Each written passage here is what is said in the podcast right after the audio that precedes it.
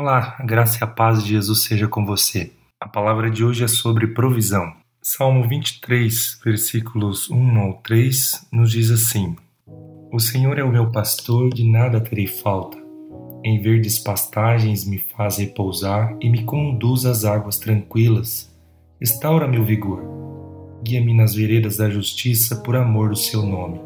Deus é provisão Curioso é que nesta morada da fé que nos encontramos, o refúgio da graça que nos alcançou, as equações matemáticas, os cálculos sobre quantidade ou possibilidade divergem completamente deste mundo. Por exemplo, coisas que pareciam bastante ou tão importantes para nós é considerado nada.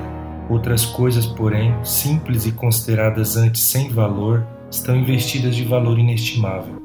É sobre isso que fala o Salmo 23. No Senhor, o que antes era tudo se tornou nada, e o nosso tudo se encontra no eterno Senhor e pastor de nossas almas. Desta forma, as circunstâncias não são critério para definir o quanto temos, nem as dificuldades condição que nos faça mais ou menos satisfeitos. Não que na vida não teremos falta de alimento, roupa ou demais provisões das quais dependemos para nossa sobrevivência.